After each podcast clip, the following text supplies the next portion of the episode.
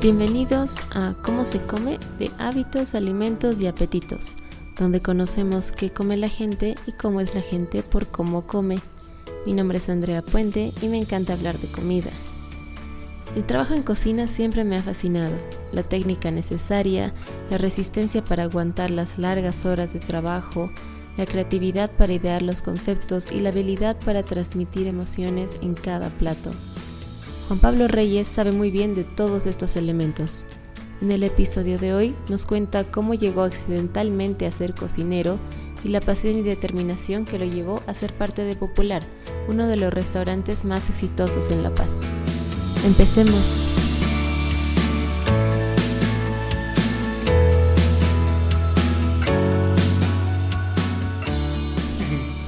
Ya, entonces, Juan Pablo, ¿te puedes presentar y contarnos quién eres, qué haces, qué, has hecho. Bueno, yo soy Juan Pablo Reyes, eh, actualmente eh, formo parte del equipo de Popular, soy obviamente cocinero. Eh, la naturaleza de la vida me ha llevado a, tener esta profesión. Mi madre, mi abuela siempre se han dedicado a este rubro para poder creo yo, hacer feliz a la gente de alguna manera y hacernos feliz a nosotros, porque a través de eso hemos tenido una buena educación, mi hermano y yo, y siempre hemos tenido el gran ejemplo de, de unión sobre un plato de comida, ¿no? El no materialismo, el no consumismo, creo que toda mi infancia y hasta el día de hoy es, eh, es algo que, prevalece. Eh, bueno, mi, mi día es eh, cocinar y disfrutar de, comiendo. E, ese soy actualmente. Esa es la buena vida. Esa es la buena vida, con seguridad. Entonces, de, de chico tu, tu mamá y tu abuela cocinaban. Sí. ¿Se dedicaban a esto? Eh, Se dedicaban eh, siempre. O sea, yo que tengo, o sea, la memoria que tengo es de que, bueno, mi madre nos ha criado a mi hermano y a mí con, con mis abuelos mis padres son divorciados, pero siempre he estado con mi madre.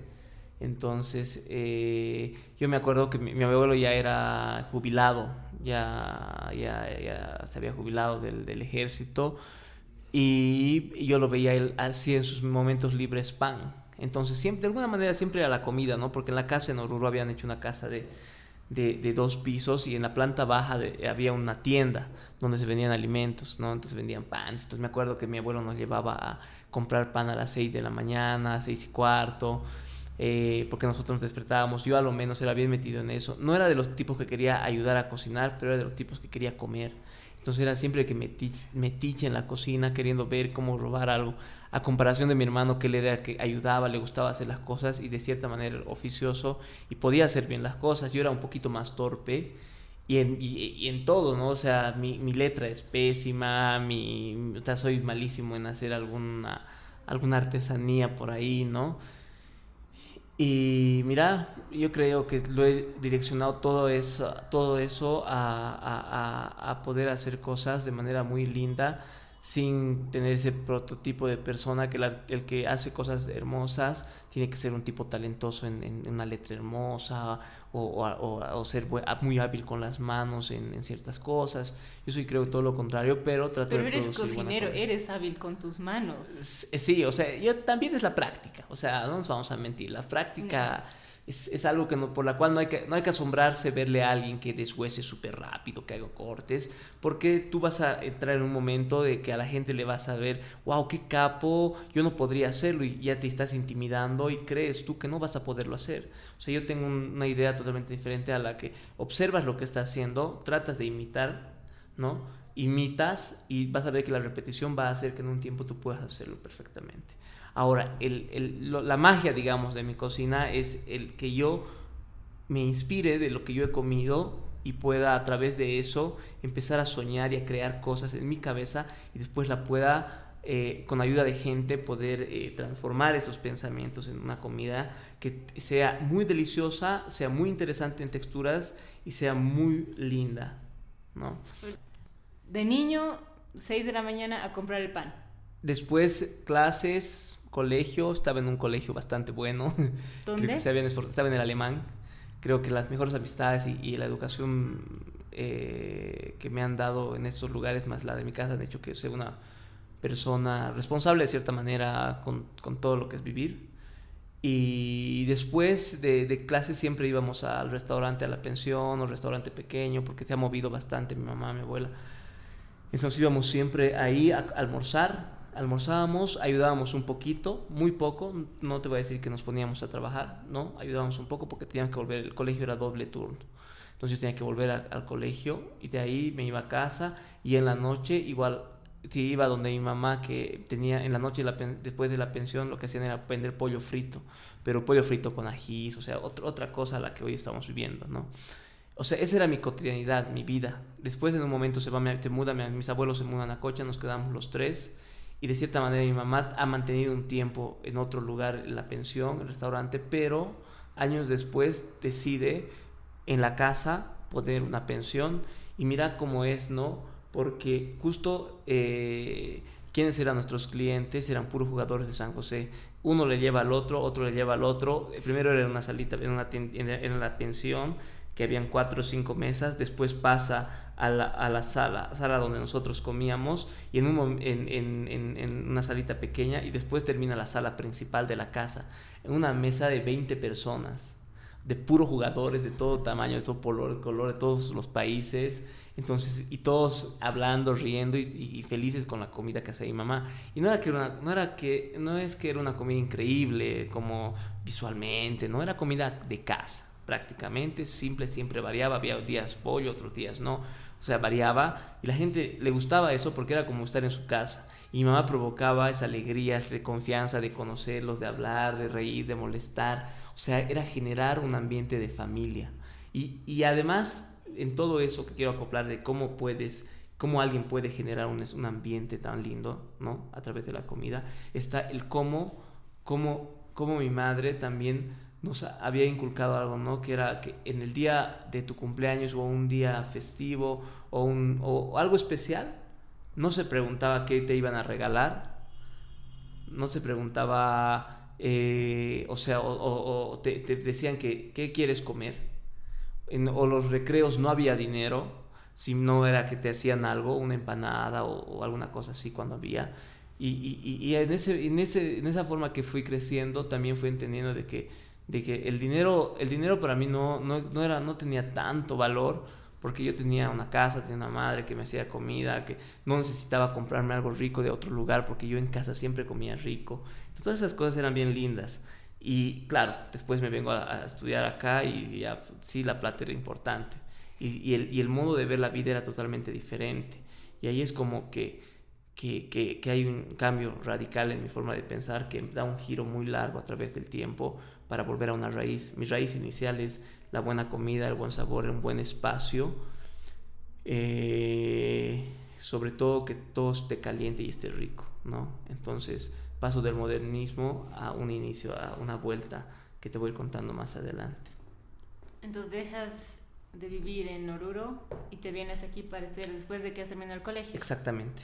Termino el colegio el 2000, 2006 y el 2007 eh, fines de enero me vengo a vivir a La Paz, ¿no? Yo sin conocer La Paz, mi mamá me trajo acá, eh, había una escuela a la que yo entré, entonces entramos a esta escuela a aprender a, hacer la carrera de tres, de, tres, de tres años, entonces yo vine acá y, todo nuevo. ¿Pero cómo, sabías que querías estudiar gastronomía? Es que es complejo, porque yo no sabía que existía la, la carrera, o sea, yo, yo no es que yo era habiloso cocinando de, de, de, de chango, sino yo era una persona que le gustaba mucho ver y además me gustaba ver mucho los programas de televisión, pero de cocina, no de estas que hoy en día, ¿no? De, de, de Masterchef, Gordon Ramsay, tirando cosas, no, nada que ver.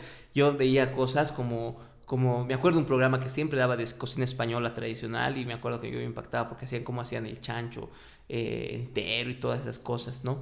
Además la presencia, la pulcritud de cierta manera del, del cocinero y siempre me gustaba ver eso. Seguramente era la naturaleza, por eso te digo, ¿no? O sea, me gustaba, pero yo decían que iba hasta, hasta el segundo medio, no sabía que iba a estudiar prácticamente. Eh, yo imagino que me hubiera ido por una carrera universitaria, por el colegio además que estaba. Pero un vecino que se vino a estudiar acá a La Paz, eh, cocina, gastronomía, ahí conocí la palabra gastronomía como, como una carrera. Averiguo consulto con mi mamá, mi abuela, si se podía, si, se podía dar la oportunidad de venirme aquí a La Paz a estudiar. Y sí, hicimos un esfuerzo, eh, me vine a La Paz y ahí entendí de que el dinero era importante, ¿no? Eh, el, el, el, hecho de que la plata que yo tenía para subsistir aquí en La Paz no era, no era, no iba a ser eh, lo suficiente para que pueda vivir. Entonces empiezo a acelerar mi aprendizaje, empiezo a moverme más rápido de, de lo normal para poder crecer, poder ganar dinero, poder trabajar, entender la vida eh, de una manera muy rápida y lo he hecho siempre de manera eh, correcta en buenos lugares. He tenido suerte de entrar a buenos lugares y que en malos lugares no me dejen trabajar porque yo no tenía una idea acá. Entonces de esa manera yo llegué a la comedia a hacer prácticas al segundo mes que ya estaba La Paz. Una, yo, o sea, una, un restaurante donde te tiraban los platos, te insultaban, te gritaban, tensión, un francés de verdad, una presión que nunca más la volví a vivir. O sea, yo dije, tengo que ver a dónde me estoy metiendo y me metí ahí y todo eso me daba miedo porque era diferente, pero era bueno, o sea, era bueno, o sea, a pesar del miedo y todo eso era bueno y le gustaba mi trabajo al, chef. Entonces yo me quedé ahí unos dos meses haciendo pasantía, aprendiendo, ganando unos pesos. Además me metí después a estudiar bar y empecé a, a trabajar de bartender, estar en la escuela y hacer pasantía en un restaurante. En una temporada estaba así tan saturado de que, ok, basta. Voy a ¿Cuánto dormías? Muy poco. Hoy en día duermo cinco horas máximo, ya hace muchísimos años, ¿no? O sea, ese me he acostumbrado a ese tiempo. No, dormía poco, pero además tenía que estudiar, estaba bajando un poco de notas. Eh, más bien que eh, había estudiado en una escuela, en un colegio bastante intenso. Cuando me vine a estudiar aquí gastronomía era súper light, ah. relajado. Yo creo que si hubiera sido más fuerte, mm, hubiera tenido problemas, ¿no? Claro, era, era también eh, suave la, enseñanza, entonces tampoco era que era buena, ¿no? Pero en lo que yo aprendía, trataba de hacer las cosas de manera buena. Y por eso te digo, ¿no? La práctica hace que las cosas las hagas bien. Y rápido empecé a cortar, me compraba yo cebollas en mi cuarto, empezaba a picar, me ¿En cortaba mi dedo, sobre tu cama. En una mesita que tenía. O sea, iba al mercado y me compraba cebollas porque necesitaba aprender. Es que yo cuando entré al segundo mes yo no sabía, nos recién estábamos aprendiendo a cortar. Entonces yo había entrado a la comedia y tenía miedo de que me voten por no saber hacer las cosas. Y ese miedo me, me ayudaba a superarme. O sea, no me, no, o sea, tenía miedo quizás a la... A, que me, a que me traten mal por no saber algo y quedar en vergüenza. Y para evitar esa vergüenza, eh, adelantaba un poquito las cosas. Me encanta que es como tu método de estudio hacía que tu cuarto huela a cebolla. De cierta manera, olía a cebolla, pero la tenía que dejar la ventana abierta todo el día, irme, volver después en la noche, ya ni cuenta me daba. Tampoco era un tiempo, habrá sido una semana. Eh, pero había la satisfacción de que lo estaba haciendo bien, terminaba súper tarde, yo ahí entendí, como decía, y yo terminaba las clases a las 11 de la mañana y a las 11 y 10 tenía que estar en el restaurante porque estaba a dos cuadras, tenía que acabar a las 3 de las 3 y media y a las 5 y media tenía que volver al restaurante hasta las 12 de la noche. Yo decía, esta vida es de locos, no, no, no ¿cómo, ¿cómo es posible? Y en mi mente estaba ahí, ok, solo va a ser, va a un tiempo y no va a pasar nada. Pero después te enseña la vida que así nomás es, o sea, si quieres ser cocinero, pues ok, olvídate de ciertas cosas y si quieres ser bueno, tienes que tratar de, ocupar tu mayor tiempo aprendiendo y, estando en la cocina. Es, es de, todo el día prácticamente, ¿no? Y nada, después empecé a, a, ir más rápido, cada vez más rápido, era bastante bueno, me metían a concursos representando a la escuela, hubo algunos concursos internacionales por ahí con otras escuelas, me fue bastante bien. Y eso me llevó a, de manera muy, muy, no sé, muy, muy, muy, muy temprana tal vez, hacerme cargo de un hotel de cinco estrellas. ¿no? A los 21 años yo ya, ya era jefe de cocinar en un hotel de cinco estrellas, tenía una responsabilidad de toda la gente y era en un pueblo. Entonces, ¿Puedes era decir qué hotel era? El Laguna Volcán. ¿Dónde es eso? Es en Santa Cruz, en cerca de Samaipata. Un hotel de cabañas, ¿no? Tiene 105, para, no sé, me acuerdo que sí es para 105 personas, creo. Pero era intenso porque era todo el día. Y además, o sea, te has tenido que trasladar allá y Exactamente, allá. todo dejar acá. Yo dije, La Paz ya no vuelvo. Porque empezaba a tener, decía, voy a tener una, una vida de, de moverme de un lado a otro. Y no sé, lo vendí todo. Y me quedé un año y dos meses allá. Y después me fui a Sucre. Y después volví acá. Pero después estuve aquí seis meses y me volví a, me fui. ¿no? Pero mira, siempre volvía. Y al final, ahora, ahora, o sea, yo sé que mi vida la voy a terminar haciendo en La Paz. ¿Y cómo llegó Popular? Popular es la necesidad que tenía, que teníamos, ¿no? Mi, mi amigo Diego y yo de poder hacer un restaurante, un restaurante de cocina boliviana bien, bien hecha y, y teníamos la, la esperanza de que esto sea súper intenso, súper lindo, súper, la gente se llene, había esa idea, ¿no? Eh, pero también había ese miedo de que sí que si no funciona, ¿qué vamos a hacer? ¿no? Teníamos, una, teníamos una socia más que es Alexandra, que es la persona que se encarga de toda la parte visual. Entonces, eh, el estar trabajando en un hotel de, de cinco estrellas, que era el, el, el, el Atix, con, con- haciendo cocina boliviana, pero en, ese, en esa idea de hotel de cinco estrellas, te, te impedía ciertas cosas, ¿no? Entonces era ¿Cómo qué bastante cerrado. Como, no sé, queríamos ahumar el salón para que haya cierto aroma en el de, de- resaca para la memoria, digamos, y no porque había algo de... El, humo llegaba a las habitaciones, no podías hacerlo. eh, ellos ponían el tipo de servicio de meseros que querían.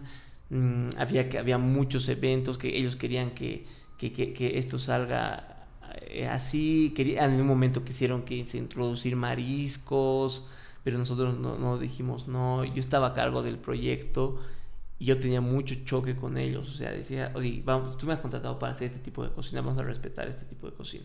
Claro, al final era como, no es, no es mío y eso eh, lo entendí y con el- todo el dolor del alma porque al final había creado un espacio muy lindo de, de- de cocineros apasionados y creo yo que había juntado a los mejores cocineros que conocía. Yo y gente capísima que hoy día son todos se salieron del hotel y todos son líderes. O sea nadie está perdido. O sea yo te digo están por en otros han viajado a otros países otros están manejando proyectos acá en La Paz. O sea gente se notaba que era no algo hermoso que iba a explotar digamos de éxito.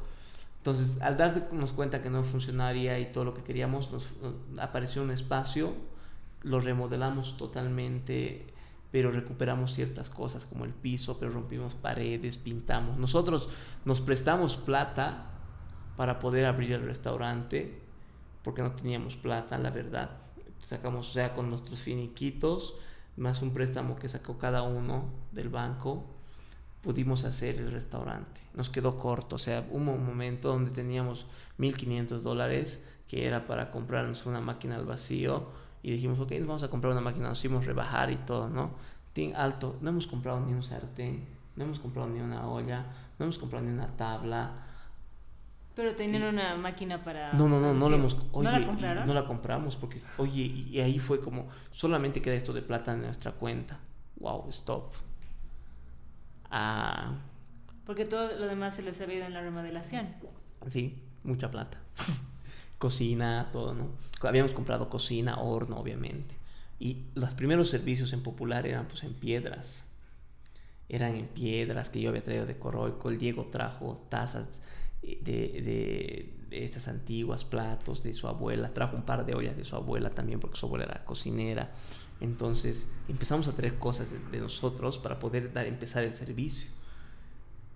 Y poco a poco la gente empezó a llegar. Me acuerdo que después de un foro que hice, fui a dar una charla a Univalle, charlé de así cosas emocionantes, de lo que me había pasado, tal, del restaurante y todo eso. Y plum, eh, me, me- fui al restaurante una hora y media después. La primera vez que había fila en el restaurante, puro estudiantes de cocina. No, es un- una, cosa de locos porque no estábamos preparados, éramos poquitos, llegó etapas de frustración porque no podíamos reaccionar a la gente y en un momento paramos, dijimos, ok, ¿qué necesitamos? Y ahí fue que nosotros empezamos a, ok, tener más gente, teníamos un poco más de plata para pagar, conseguimos más practicantes, nos hicimos más conocidos.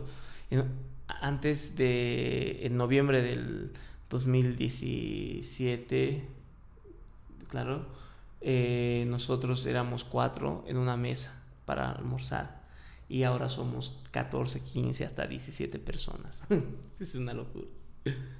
¿Cómo lograron coincidir los tres socios en la misma visión para un restaurante? Pues Diego y yo tenemos la misma idea de vida, creo. O sea, de, de, de, cocinar, ¿no? O sea, de provocar felicidad a la gente y además de, generar una, una, una emoción de la, de la cocina boliviana. O sea, que sea cocina boliviana, pero con una mirada joven, contemporánea, y que haya ciertos elementos también que engrandezcan todo esto, ¿no? O sea, prácticamente que hay una renovación en la cocina tradicional como tal. Eh, Alexandra se nos hizo muy amigo, muy, muy amigo en el, en el hotel. Y a partir de eso, cuando Diego y yo no, nos empezamos, dijimos, vamos a abrir algo, de cierta manera, Alexandra nos, creo que fue abierta y nos dijo, no, yo quisiera ser parte de esto, me voy a salir también del hotel y tal. Y hablamos con él, sí, es importante también la, otra parte, ¿no? La imagen que puedas tener y la calidad además, sobre todo, ¿no? Y empezamos, nos reunimos un día, nos fuimos a tomar un café como siempre y arrancamos con todo. O sea, fue así de rápido. ¿Y el nombre? ¿Cuándo lo, o cómo lo Dio muchas vueltas. Popular era popular, daba, daba pie a, todo lo que queríamos englobar, ¿no? A todo el tipo de cocina que queríamos hacer tradicional.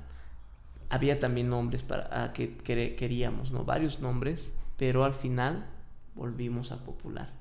El popular fue la primera opción. Y de ahí había otras ideas, estábamos por otras ideas y pum, dijimos, ok, popular. Había logos igual, Alexander hizo varios tipos nos quedamos con el que ahora... Las tres banderitas son, Las tres banderitas eh, y, el, y el, la, la, sola palabra y debajo cocina boliviana. Entonces de esa manera eh, empezó, digamos, ¿no? El menú en Popular cambia una vez a la, a la semana. Una vez a la semana los lunes es el día, hoy día era el día, sí, pero un día, para, para ser lunes era el de los lunes más relajados que hemos tenido en la historia. ya habíamos organizado todo muy bien, estábamos repitiendo un menú que lo hicimos hace seis meses y ya habíamos mejorado algunas cosas y vinimos hoy día, adelantamos unas cosas el, el sábado y ya fue más tranquilo. No salió algunas cosas que mañana van a salir mejor, pero no hubo ningún problema, el servicio se ha fluido, nadie se ha enojado con nadie, eso es súper bueno. Eh, la gente, al final los que más sufren son los pasantes, ¿no? Porque las frustraciones nuestras las comen ellos, porque a veces eh, como que tú piensas que la persona lo ha hecho mal, pero al final yo lo he hecho mal, ¿no? O sea, no he hecho lo correcto para que eso salga como yo quería. Entonces, pero ahí después estamos así con peleas durante el servicio o antes del servicio, pero el después es la comida, ¿no? Y comemos tan bien que la gente se olvida de todo lo que ha pasado en el servicio. Y es, es, es todo felicidad, todo tranquilidad. Comemos súper bien. Yo te apuesto que somos el mejor restaurante de Bolivia, o no sé si en Latinoamérica que se come mejor, pero hacemos una inversión para cada almuerzo, así buena. Un empresario o un restaurantero podría decir, están locos, ¿no? Sus costos, no, es que siempre el, personal tiene que comer lo peor. o sea, a partir de que el personal coma bien, se va a cocinar bien. A partir de que haya buena comida, la gente va a estar pensando en qué va a comer y va a estar feliz, porque sabes que vas a comer algo rico. Entonces, eso nos hemos dado cuenta también nosotros, nosotros mismos, o sea, que ahora qué nos vamos a cocinar, ya qué hacemos hoy día, ya asado, pollo al horno. Nunca se ha comido algo que no sea rico. Y, cuando nos va muy bien, vamos a comprar pollos, eh, pollos a la brasa, del, de la, eh, del mercado, ¿cómo se llama este mercado? Donde venden puros pollos a, a la brasa. El mercado Yungas, mandamos a alguien al mercado Yungas a comprar pollo, mandamos a comprar a alguien sándwiches de tal lugar, de la del frente de la una vez hicimos eso del frente de la terminal que son los mejores sándwiches de chola o mandamos a, a, comprar no sé chorizos o sea siempre siempre hay, festejamos con buena comida como te decía con mi mamá también hacía no cómo piensan el menú cómo crean el menú cada semana ahora ya se ha vuelto así de una manera bien fácil no porque decimos combinamos esto con esto si le agregamos esto y tal combinamos esto con esto, porque el sabor está ahí, ¿no? Digamos, voy a hacer un mondongo, ya, ok, al mondongo, ¿cómo lo hacemos más intenso? Ok, tenemos bases nosotros, tenemos bases de ají rojo crudo, bases de ají cocido, tenemos ajíes ahumados, bases de ají ahumados, todo eso se combina. ¿Y cómo le damos más profundidad? Ya le metemos más chocolate, lo reducimos más. ¿Cómo hacemos el cero? De esta manera, tal. Entonces ya, ¿con qué agregamos? Ya unas yucas que sean así crocantes y suavitas. ¿Cómo le ponemos esto? O sea, son muchos elementos que lleva un plato. Tú ves que son... es, un plato bastante entretenido en, elementos, pero sí demora bastante tiempo, ¿no? O sea, ¿para qué tanta gente para tener esa calidad de platos? Todos los días además se hacen casi las cosas de cero. Siempre hacemos, siempre hacemos solamente, sabemos que 65 personas aceptamos, hacemos 30 de uno, 30 del otro y por si acaso hacemos 10 eh, vegetarianos. Entonces por ahí van a quedar 5 platos sueltos que los vamos a comer al final del servicio. Los ponemos al medio de las mesas y el que quiere comer un poco de ahí come. Pero al principio, ¿cómo los han creado? O sea, ¿de dónde venía la inspiración para crearlos? Del, no sé, me imagino que era de, de, de, de todos los pensamientos reunidos en toda la, todo el tiempo. O sea, no es... Eh, popular no es consecuencia de un, tres amigos se han hablado y se han ido a servir su restaurante. Popular es consecuencia de pensamientos de hace muchísimos años atrás.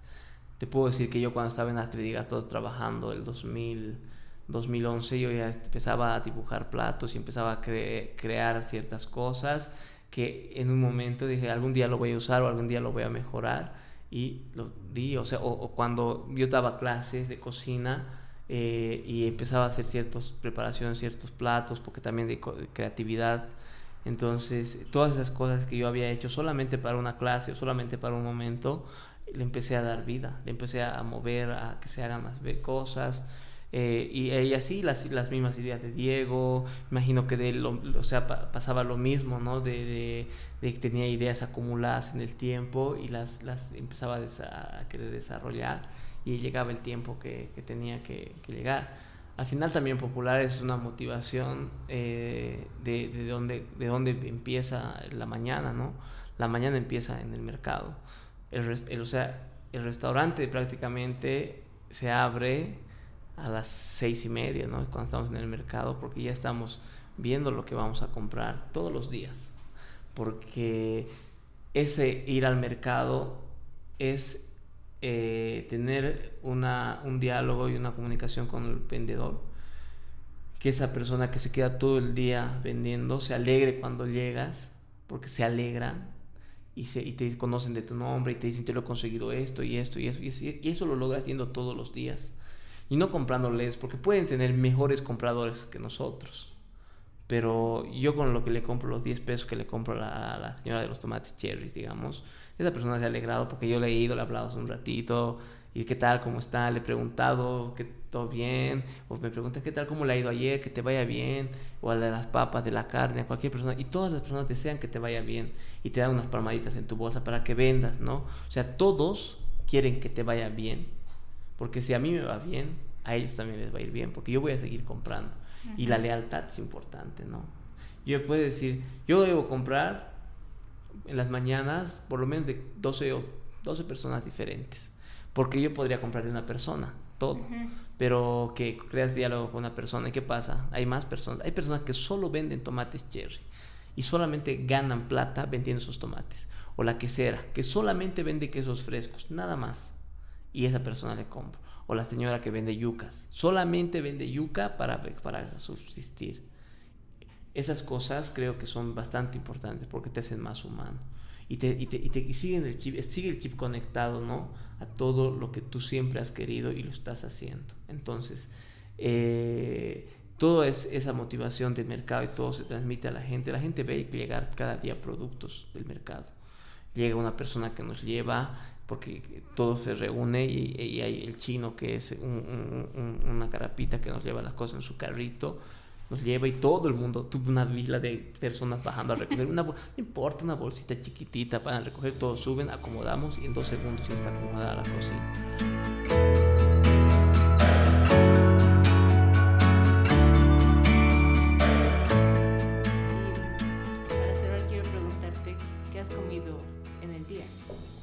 Mira, igual una rutina bien clara, ¿no? Yo me despierto siempre a las 6 menos 20. Eh, tengo que leer por lo menos media hora. Entonces lo primero que hago es hacerme una taza de café. Lo primero, lo primero, primero. Después voy al mercado. Alguna vez me invitan una fruta o algo, no siempre. Eh, voy al restaurante y tomo otra taza de café, ni bien llego. A las 9 de la mañana desayunamos todos los días. El día de hoy he desayunado pan, dos panes con mortadela, eh, con mayonesa, ketchup, una taza de té. Después eh, he probado todo lo que había que probar. Y a las, a las, a las cuatro y media nos hemos hecho hoy día arroz graneado con, con punta de S. Eh, nos hemos comido unas papas asadas también yahua, como que que no tiene que faltar. Me he tomado una gaseosa. Eh, me he tomado un poco también de mocochinchi. Y ahorita estoy tomando una taza de café. ¿Y suele cenar? Siempre, casi siempre. Pero hay veces que comí almuerzo mucho y ya no puedo cenar. Intento siempre ir a restaurantes pequeños, grandes, eh, comer en la calle, pero siempre trato de estar eh, viendo qué está pasando, ¿no? Hoy día yo me imagino que sí voy a cenar porque he almorzado igual no tan pesado.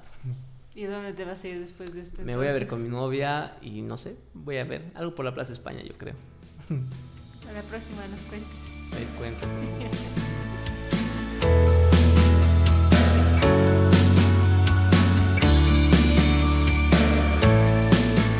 Eso es todo por hoy. Si te gustó este episodio, compártelo con tus amigos.